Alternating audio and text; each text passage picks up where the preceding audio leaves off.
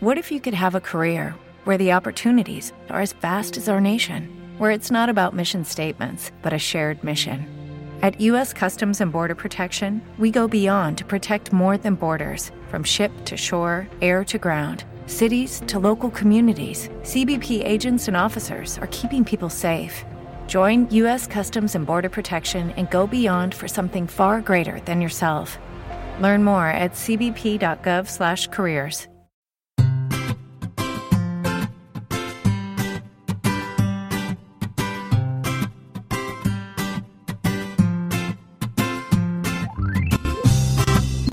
Bienvenidos al capítulo 26 de Perspectiva, un podcast de... Espera, espera, un segundo, que es que veo un Pokémon por aquí.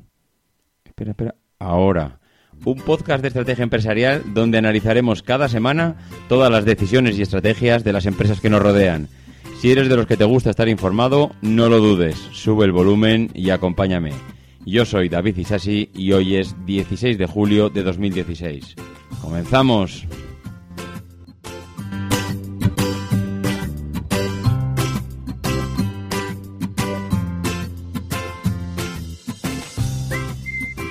Vaya semanita que llevamos. No me diréis que no os lo habéis pasado pipa con todas las noticias de Nintendo y decir la verdad, seguro que habéis instalado la aplicación. No me, no me digáis que no.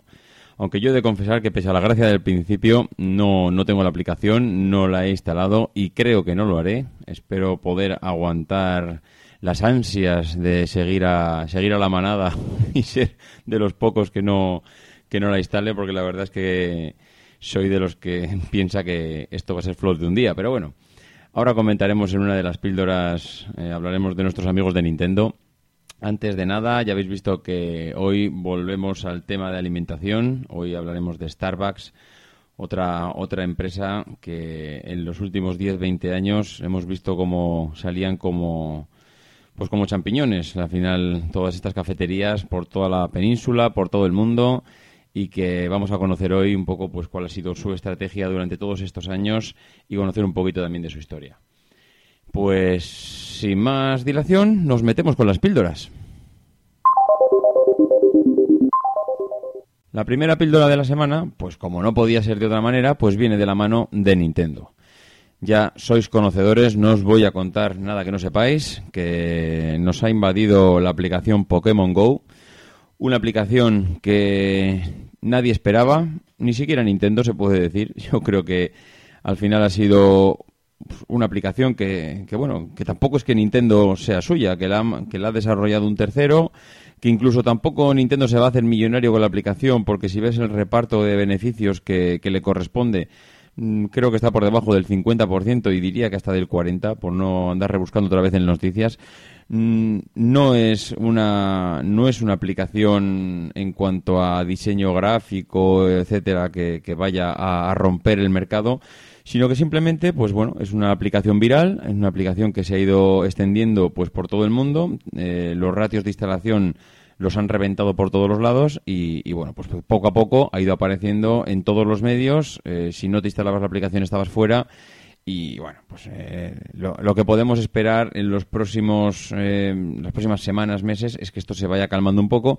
Pero bueno, eh, hay que reconocer que tiene cierto mérito. Cierto mérito porque hemos visto los tiempos de uso de la aplicación y, vemos que la aplicación Pokémon Go pues se utiliza diariamente por cada usuario alrededor o con una media de unos 43 minutos, que está por encima de lo que se utiliza el WhatsApp, que está rondando a los 30, de lo que se utiliza Instagram, que se utiliza 25 minutos al día, de lo que se utiliza Snapchat, que recordemos que es la aplicación de moda que parece que va a sustituir a todo y Snapchat pues se utiliza 22 minutos al día. Bueno, pues se ve que eh, la gente pierde mucho más el tiempo, nunca mejor dicho, en, una aplicación como Pokémon, que, bueno, que, llegas hasta utilizarla 43 minutos al día, mucho más que aplicaciones de mensajería y de redes sociales como, como hemos visto durante todos estos días. Eh, la cotización en bolsa de Nintendo pues sigue al alza. Eh, estamos viendo que estábamos en los 27.780 yenes frente a los 14.380 que teníamos hace unas semanas, es decir, ha crecido un 93% eh, lo que es la cotización en bolsa y está a punto de duplicarse. Eh, esto es una burbuja, eh, y vamos a decir, de, Nintendo. Pues sí y no. Eh, ¿Por qué decimos sí y no? Pues eh, sí, porque, hombre, que, el valor de una empresa se duplique en bolsa durante una semana no es normal. Eh, la sorpresa, el desconocimiento, pues las ganas de no quedarse fuera, pues hacen que todos los especuladores se hayan lanzado a comprar un poco más, eh, bueno, un poco más en, por precaución de no quedarse fuera, de comprar más tarde que pronto y sobre todo no olvidemos para poder vender eh, en cuanto huelan el miedo. al final esto funciona así, no nos engañemos, más tarde o más temprano caerá. Eh, ¿Por qué no es una burbuja? Pues porque si nos remontamos al 2 de noviembre del 2007, vemos que Nintendo en aquella época valía 70.500 yenes. Recordamos, hoy 27.780. En el 2007, 70.500. Es decir, Nintendo ha llegado a valer cinco veces más de lo que valía hace una semana y más del doble de lo que vale ahora. Entonces, por mucho que pensemos que ahora está eh, reventando el mercado y, reventando estadísticas, pues bueno, nada más lejos de la realidad. Nintendo viene de una crisis que, bueno, ya le dedicaremos una, un capítulo entero. Creo que Nintendo es de esas también empresas con una historia eh, especial que nos ha tocado en el corazón a muchos de nosotros durante nuestra juventud y, yo creo que se merece un capítulo entero. Pero bueno, independientemente de eso, eh, Nintendo ya sabe lo que es jugar en primera división, sabe lo que es manejar una empresa y sabe lo que es perderla. Perderla no en el sentido de, que haya desaparecido, ni mucho menos, pero que conoce los tiempos buenos, la época dorada y conoce también las épocas más tristes, que son las épocas recientes, ¿no? Eh, bueno, pues Nintendo, como decía, en el 2007 valía 7.500 yenes. Tres, en tres meses, tres meses perdió 30.000 yenes y en menos de un año por encima de los 40.000, quedándose pues prácticamente como la conocemos hoy en día. Entonces, de burbujas eh, nadie le va a enseñar a Nintendo porque las conoce todas. Las conoce, sabe lo que es estar en la cresta de la hora y sabe lo que es estar eh, enterrada en la más absoluta, iba a decir, eh, en, el más, en el más absoluto olvido. La pregunta que tenemos ahora encima de la mesa y que realmente es lo interesante de lo que va a venir, de lo que va a pasar, porque al final lo que ha pasado lo hemos visto esta semana, pero lo que, con lo que realmente nos vamos a divertir en los próximos meses va a ser el cómo va a gestionar Nintendo el éxito que acaba de tener esta semana. Eh, ¿Va a saber gestionar un éxito tan repentino como el que tiene entre manos? Mm, ha demostrado que no la ola pasa muy rápido y en una situación como estas tienes que reaccionar a toda velocidad para aprovechar esas sinergias que, están creadas. Y, que una ola te permita preparar la siguiente y preparar la siguiente y que puedas seguir estando siempre en la parte alta, ¿no? Si no, ya sabes que esto pasa pronto, las olas enseguida rompen en la orilla y desaparecen. No sueles tener mucho tiempo para, para pensar. Yo supongo, por no decir afirmo, porque tampoco lo conozco, pero estoy convencido que las, máquinas en Nintendo se han acelerado esta semana hasta el punto de que más de uno y más de dos en Nintendo, pues habrá varios días que no habrán dormido. O eso espero, si es que quieren aprovechar el tirón. Porque esto, mm, evidentemente, puede suponer eh, colateralmente, pues, o una inyección en ingresos brutal para Nintendo o una nueva caída que, bueno, que si va a suponer una nueva caída, pues lo veremos en próximas semanas. Pero bueno, mm, como decía, lo interesante de esto es que estaremos aquí para contarlo. Nos lo vamos a pasar bien con Nintendo y con Pokémon Go y sobre todo aprenderemos mucho, porque vamos a, ver cómo una empresa puede aprovechar la ola o darse el batacazo más absoluto. La segunda píldora de la semana nos trae, pues, eh, o más bien nos trae, nos lleva, nos lleva a Teruel, nos lleva a Castelseras, un pueblo de Teruel donde Ricardo Lop, un panadero tractorista y emprendedor sobre todo, ha revolucionado el pueblo, ha cambiado la forma de vida de sus habitantes y desde luego que de una manera en que hasta ahora, por lo menos para mí, era totalmente desconocido. No sabía que teníamos en España un, un pueblo como Castelseras, que lejos de pensar que vive de la agricultura y la ganadería, eh, pues están totalmente, eh, vamos, iba a decir, eh, actualizados, viviendo en la era tecnológica y dando una lección a, muchos de nosotros, ¿no? Lejos de, de, reclamar subvenciones al campo, a la agricultura, a la ganadería, pues como hacen otras empresas cuando se ven a otras empresas, no, otros sectores cuando se ven amenazados pues, por las nuevas tecnologías y no queremos recordar a nadie, que ya hemos hablado bastante de ellos en, aquí en perspectiva. Pues en Calceseras, eh, Ricardo pues se dio cuenta en el año 98 que en Internet había mucha gente y que toda esta gente, yo creo que algo se les podría vender, debió pensar Ricardo. Y entonces, pues eh, él empezó eh, invirtiendo 600 euros y ahora factura 700.000 euros. Ojito con el dato y ojito con Ricardo, que ha cambiado no solo él, sino todo su entorno. Eh, es el ejemplo que, bueno, que es un ejemplo que ha instalado en el pueblo. Lo han seguido varios de su pueblo y prácticamente ahora mismo ha cambiado el modus vivendi de, Castelseras. Eh, se han creado diferentes negocios online y aunque en la calle no se vea un alma, detrás de las fachadas, en el interior de, de, decir, de las casas, el interior de las bajeras, de los, eh, de los locales, pues hay una actividad industrial brutal, pero no industrial a nivel de, de fabricación, sino a nivel de, bueno, de negocio online, ¿no? Al final, eh, ¿qué, es lo que, ¿qué es lo que ha permitido todo este cambio? Bueno, pues lo que ha permitido es que Ricardo, eh, allá por el año 98, se dio cuenta de eso, de que el negocio que, había en Internet era descomunal, él era un auténtico desconocedor de todo este mundo, pero se lió la manta a la cabeza, eh, dejó el tractor, dejó la agricultura y dijo que él iba a montar una tienda, un Amazon, un Amazon. Realmente es que lo que ha montado Ricardo es un Amazon, una tienda de compra y venta de, productos que está eh, ahora mismo en Internet y que le da de vivir de maravilla. Y lo sorprendente de todo esto es, que realmente dices, ¿y cómo ha podido Ricardo eh, bueno, subsistir con la cantidad de, de competencia, que demanda también, pero sobre todo de competencia que hay en el mercado y, con el músculo financiero y logístico y empresarial que tienen sus competidores.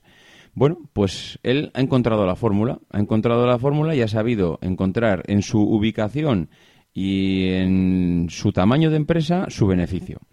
¿Cuáles han sido las claves para Ricardo? Pues bueno, pues ha convertido Castelsera en un mini Silicon Valley, donde los vecinos comparten conocimiento entre todos. Las reuniones de, los vecinos no se producen en despachos o en salas de reuniones con aire acondicionado y señores de cuero. Eh, se producen en la calle, cuando se encuentran unos con otros y hablan de SEO y hablan de tasas de rebote en Internet y comentan cómo funciona la empresa y lejos de esconderse los secretos entre compañías, como lo pueden hacer las grandes multinacionales, ellos lo que hacen es compartir. Compartir conocimientos unos entre otros y eso es lo que les ha llevado a, bueno, a mantener y a sacar a flote todas esas empresas, que no son pocas, que ahora mismo están en la red y que están mm, bueno, facturando una cantidad de euros bastante importante, ¿no? Si tienen un problema, pues evidentemente no convocan reuniones multidisciplinares entre todos los departamentos, ni comparten agendas ni nada. Salen a la calle, se acercan al bar del pueblo y allí se reúnen y comentan en una reunión esporádica, pim pam, pim pam, cuáles son las inquietudes que tienen y, y cómo darles solución. Aquí los brainstormings se convierten en reuniones en los sábados en el bar del pueblo para analizar webs y debatir sobre posicionamiento y estrategias. De allí que cada uno lleva sus ideas para mejorar e implantar y entre todos pues comentan qué es lo bueno y lo malo. De hecho, Ricardo en alguna ocasión ha, ido al bar con su página web y les ha pedido a sus compañeros que, eh, que, le digan cuáles son los puntos débiles o fuertes que le ven a la página y él se ha marchado a casa pues con un puñado de folios de, mejoras y que esto sí que es TQM en su versión más efectiva y trivial, eh, pero que funciona a, a las mil maravillas, ¿no?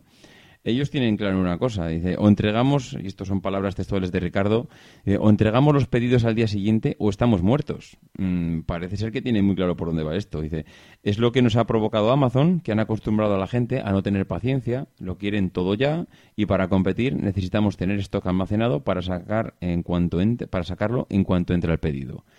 Evidentemente, mm, Ricardo habrá sido un agricultor, pero se ha dado cuenta rapidísimamente cómo funciona esto y qué es lo que tiene que hacer para, para competir, ¿no? Evidentemente estar en un pueblo le confiere un montón de beneficios, que, que, para otros son problemas, pero un almacén logístico, por ejemplo, en una gran ciudad supone, supone un coste descomunal levantar la persiana todos los días y en cambio a ellos los corrales de sus abuelos pues los han convertido en almacenes de productos a un coste que no digamos cero, pero que sí que podría ser parecido a cero si lo comparamos con lo que puede costar un almacén logístico en Madrid o Barcelona o Sevilla o Bilbao, ¿no?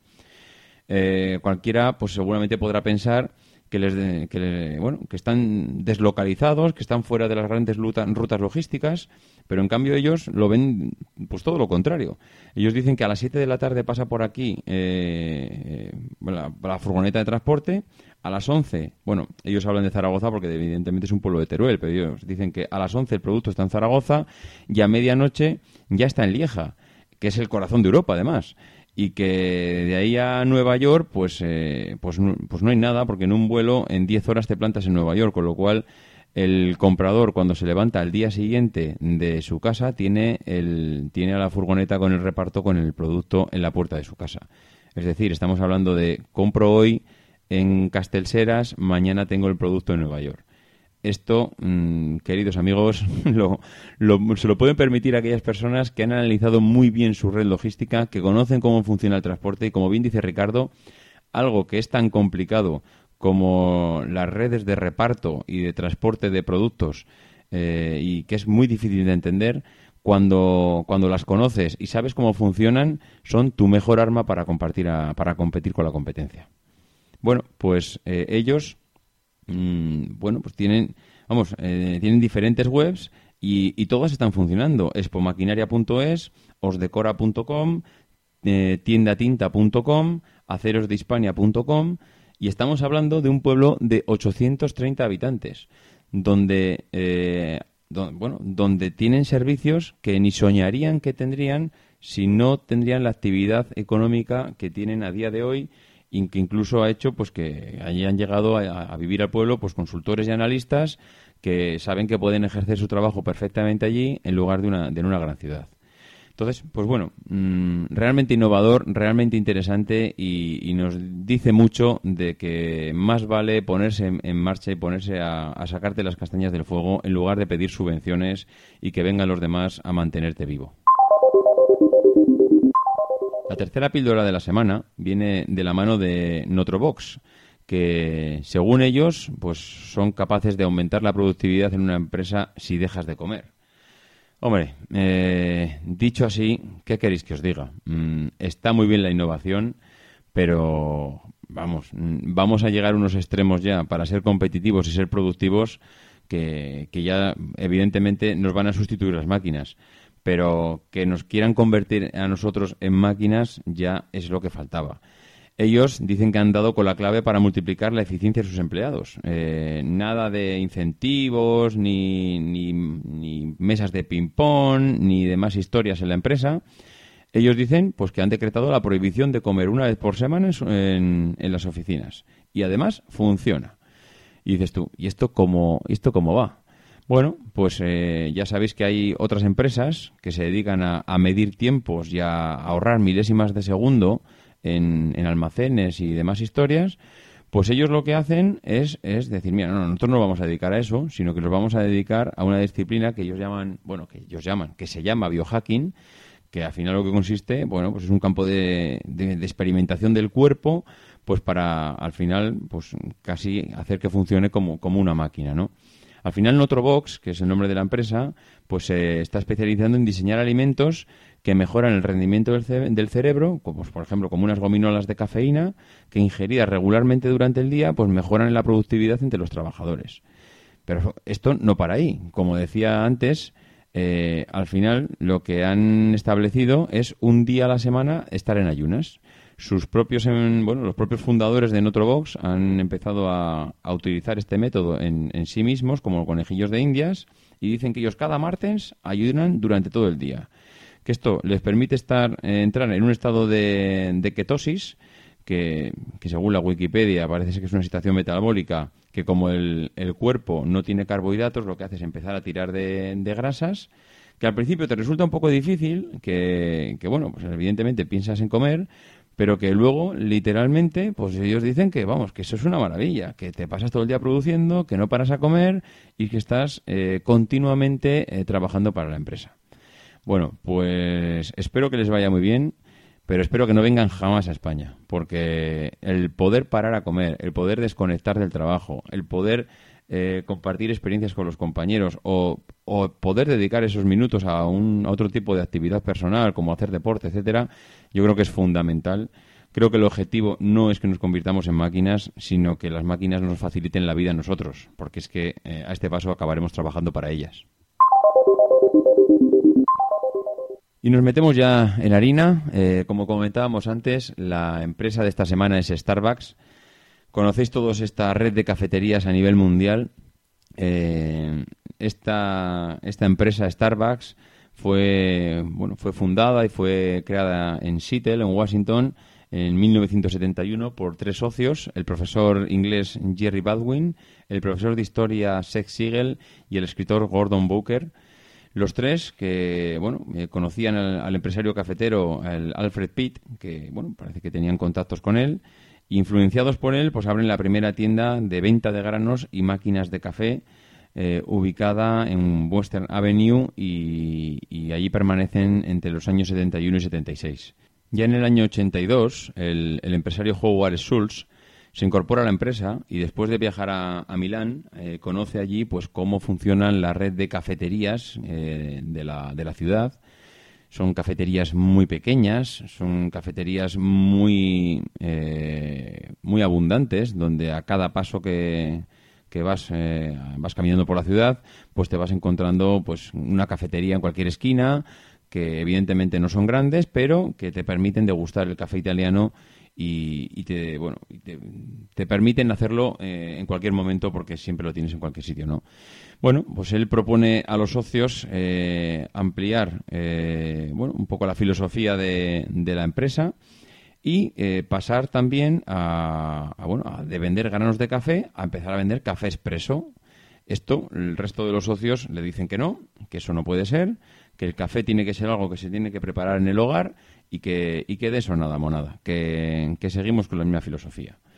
Bueno, pues Howard Schultz eh, pasa de sus compañeros olímpicamente porque ve que no le van a hacer caso. Él tiene su idea muy clara y en 1985 crea eh, su propia cafetería con el nombre de Il Giornale, que es un periódico publicado en, Milán, en Milán perdón, y que al final hace homenaje un poco a ese viaje que él hizo a Milán en sus orígenes pues eh, donde surgió su idea y que al final ha podido llevarla a cabo, ¿no? Eh, los tres dueños originales eh, habían decidido comprar la empresa Alfred Pitt y, venden esas cafeterías que tenían, se las venden a Howard Schultz, que a su vez decide cambiar el nombre de la empresa El Journal por Starbucks. ¿Y de dónde viene el nombre de Starbucks? Pues el nombre, la compañía pues coge el nombre de la nave del Capital Hub de la novela Moby Dick, y, ya había, hubo un pequeño debate sobre el nombre a poner, ¿no? Porque Gordon Booker le gustaba el nombre de Picut, pero, pero Pi en inglés es Peace, y estaba claro que si, si montas una empresa que va a vender café, no puedes decir que tu, que tu producto o que tu empresa se llama algo relacionado con, con el PIS. Eh, luego eh, sugirieron que se llamase Starbucks y, ya, pues entre Pickwood y Starbucks, pues evidentemente se, se, bueno, pues que se decantaron por, por Starbucks, que era pues un nombre más genérico y que, y que al final, bueno, eh, hacía o evocaba un, y hacía, y hacía, eh, rendía un tributo a, a Moby Dick. Bueno, pues en el año 87 la nueva cadena de cafeterías de Starbucks abre los primeros locales a las afueras de Seattle y se marcha a, Chicago también. La empresa ya empieza a cotizar en bolsa en el año 92 y, y bueno, pues desde entonces las acciones no, no han ido mal, ¿no? La primera, la primera cafetería de Starbucks fuera de los Estados Unidos se abre en Tokio en el año 96 y posteriormente abren otro local en Leeds, en Reino Unido, que supone un poco pues los dos saltos, tanto a, Japón como a Reino Unido, los dos grandes saltos fuera de Estados Unidos que hace Starbucks. En el año 98, mediante la adquisición de la cadena eh, británica Seattle Coffee Company, que tenía 60 cafeterías en Reino Unido, se realiza la fusión y ya le cambian el nombre a Starbucks y empieza a ser Starbucks, que es bueno un poco ya el nombre con el que se registra a nivel internacional. Bueno, pues eh, la empresa sigue funcionando y ya en el año 2000 Howard Schultz pues dice que mira, que yo de esto del café ya me he cansado, que me voy a entretener con otra cosa y que me quedo en segunda fila, que le dejo el puesto del CEO, de CEO a otro y yo me voy a algo que me gusta más, como es el baloncesto. En el 2001 eh, compra los Seattle Supersonics y se dedica a, bueno, en cuerpo y alma a los Seattle durante, durante cinco años, ¿no? Claro, durante este tiempo él abandona prácticamente la gestión de, Starbucks y se centra en el baloncesto, pero no se da cuenta que Starbucks eh, eh, está a punto de morir de éxito durante todos esos años, ¿no? Las ventas empiezan a caer eh, y la empresa genera pérdidas por primera vez en el 2008. Un año antes, él ya, bueno, viendo el devenir de, los resultados económicos y viendo la cuenta de explotación de la empresa, le manda una carta al CEO y le manda pues una, carta, un memorándum interno al CEO de Starbucks, Jim Donald, y le alerta de la pérdida de valores y, el camino descendente que está tomando la compañía, ¿no? Le dice que dice, hemos tomado algunas decisiones que en retrospectiva han diluido la experiencia de Starbucks y han comoditizado nuestra comoditizado, perdón, nuestra marca. Y comoditizar ¿qué significa? Bueno, pues comoditizar es un término que se refiere a, bueno, a aquellos productos que debido a su, a su cantidad de producción o, que se pueden encontrar en un alto porcentaje a nivel mundial y al proceso de fabricación que tienen, digamos que dejan unos márgenes de ganancias eh, mínimos y que prácticamente no puede haber diferenciación sobre ellos. Ejemplos de productos commodity, pues tenemos eh, en granos la soja, el trigo, el maíz, la avena, etcétera. En energías, pues el petróleo crudo, el gas natural. Eh, en metales, pues tienes el oro, la plata, el cobre. En carnes, pues el ganado porcino, el ganado bovino, la leche. En productos, bueno, no sé, hay mil sectores. En cada uno, en cada sector tiene normalmente su producto commodity, el producto que se produce en grandísimas cantidades y que al final pues te deja poco margen, poco margen y prácticamente no hay diferenciación entre ellos y entonces es muy difícil eh, el, reducir el, coste que tienes cuando compras este tipo de productos. Bueno, pues él lo que le acusa al antiguo, al, bueno, al antiguo, al actual CEO en ese momento de Starbucks, el que está convirtiendo Starbucks en una commodity. Entonces, eh, está perdiendo toda la estrategia que tiene o que se había creado Starbucks de diferenciación con respecto a la competencia.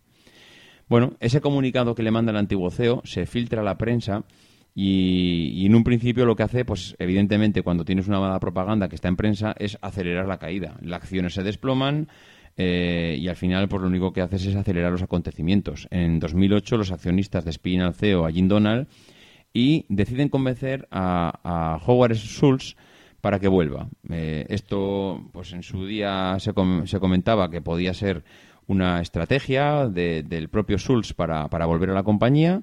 Pero bueno, independientemente de esto, lo que hace es que él se vuelve a convertir en el, nuevo CEO, en la persona que fundó la empresa y que la llevó hasta, hasta el éxito total y que en este momento pues tiene ahora mismo los bueno tiene el deber de, de volver a llevarla a, a, números negros porque en ese momento en el 2008 cuando entra él está en pérdidas no él dice que que después de estudiar la compañía, pues que bueno, ya tiene más o menos la fórmula del éxito y que, y que eh, bueno, que lo que hay que hacer es empezar a aplicar cuatro reglas básicas para em, devolver a Starbucks al, lugar y a la posición que tuvo en su día.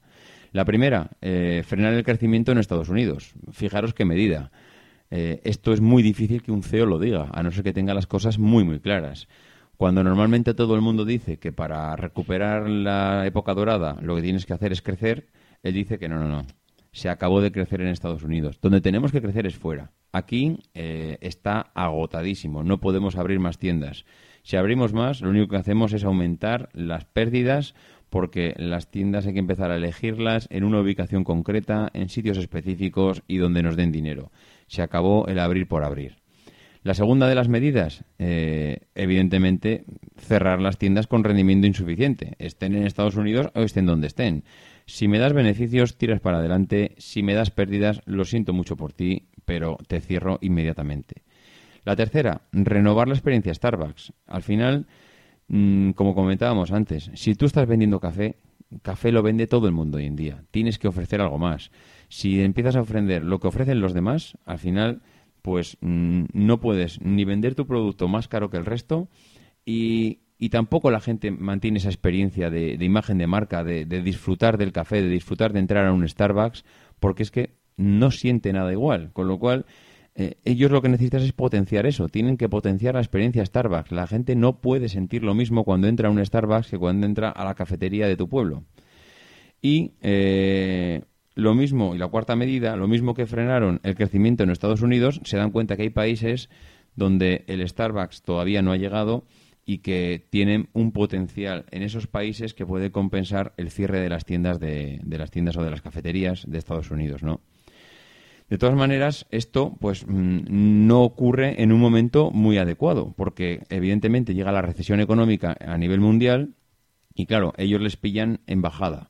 Con lo cual, pues claro, si ya te pilla en una situación económica pésima y estás vendiendo un producto que la gente pues va a prescindir de él cuando llega la, bueno, una mala época, una crisis económica, pues evidentemente no te ayuda. En el 2008 tuvieron que cerrar casi mil tiendas en Estados Unidos y en ese tiempo eh, y en ese año lo que hicieron es mm, un punto y aparte.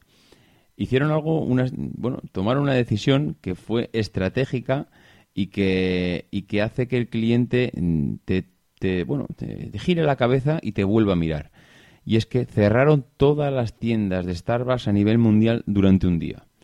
Eh, 7.100 tiendas cerraron ese día para que los eh, empleados recibieran un entrenamiento específico, pero que además no era ese el único motivo.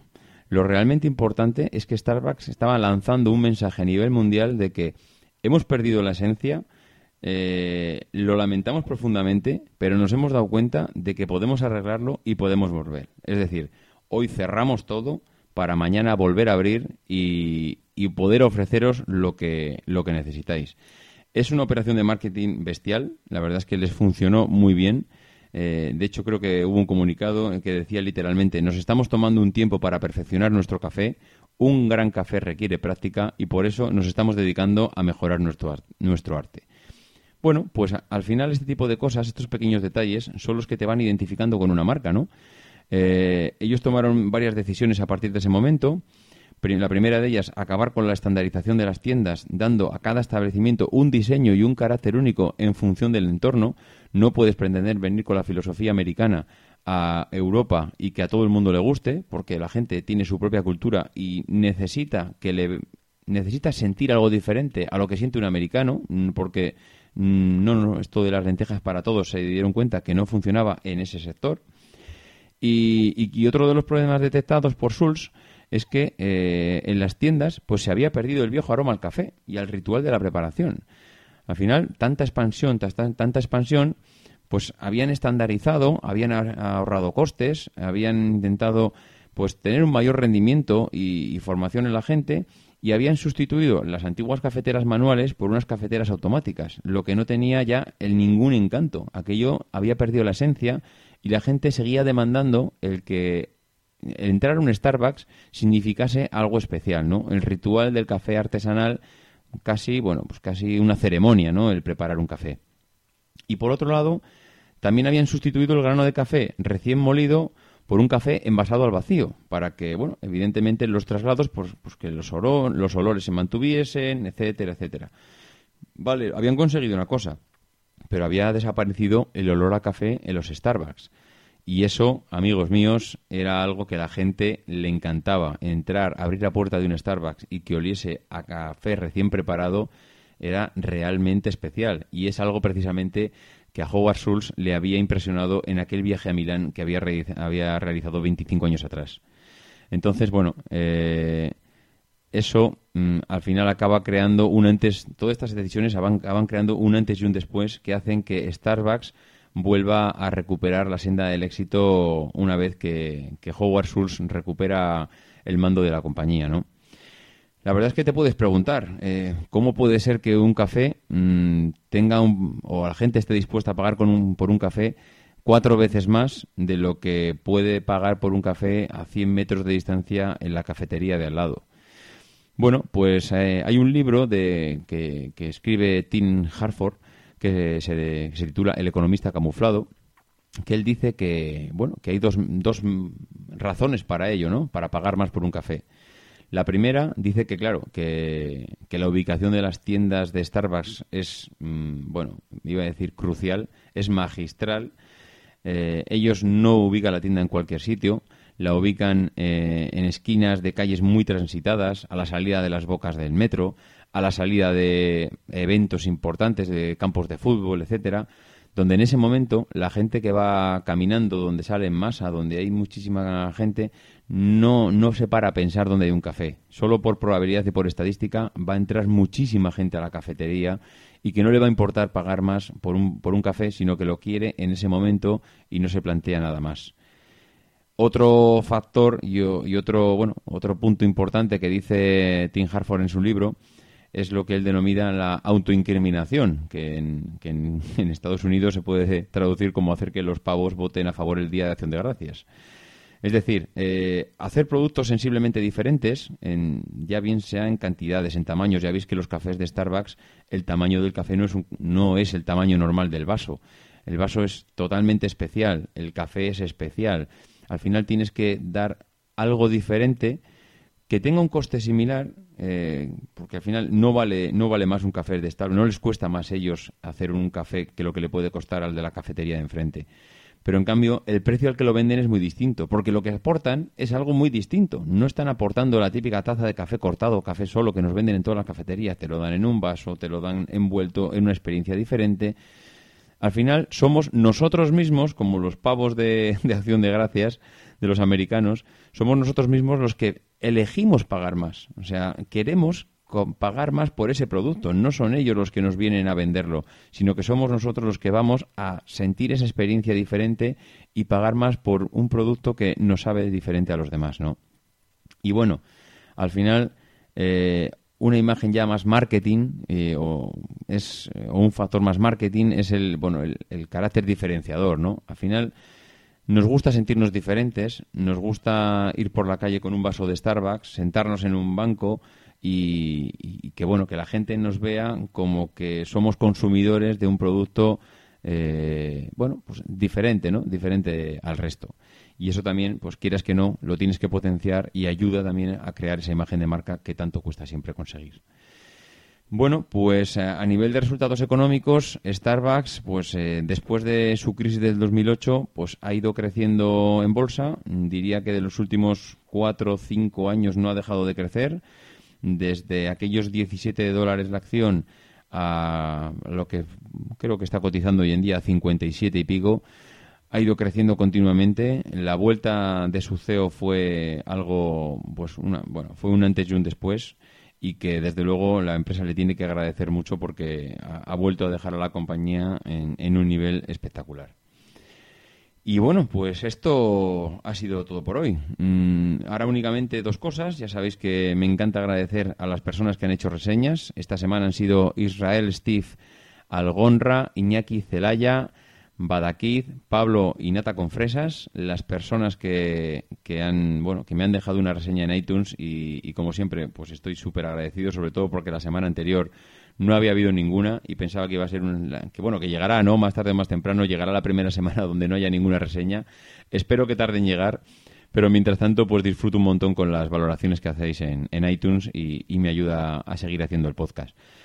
Y la segunda cosa que quiero comentar es que no sé si os ha llegado eh, a vuestros oídos a través del podcast de Emilio el, nuevo podcast que disfrutamos todos en el Milcar FM. Eh, se llama Gran Angular. Lo presenta David Calaveras, que es un fotógrafo profesional que os animo a que lo escuchéis porque vais a aprender muchísimo de fotografía. Eh, ya tenéis el primer episodio en iTunes para, para descargar y de verdad que merece la pena si os gusta un poco la fotografía porque aprenderéis un montón de la manera que, lo explica David.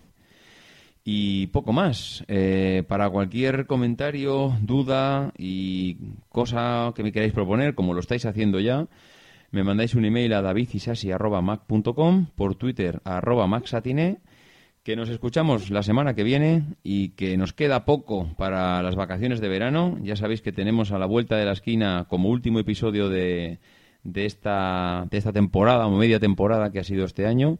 Antes de coger vacaciones haremos nuestro episodio especial de Toyota. Nos quedan un par de semanitas para que llegue. Y que nada más, que no dejéis de intentar ser uno de esos locos que hace lo imposible por cambiar el mundo. Because the people who are crazy enough to think they can change the world are the ones who do.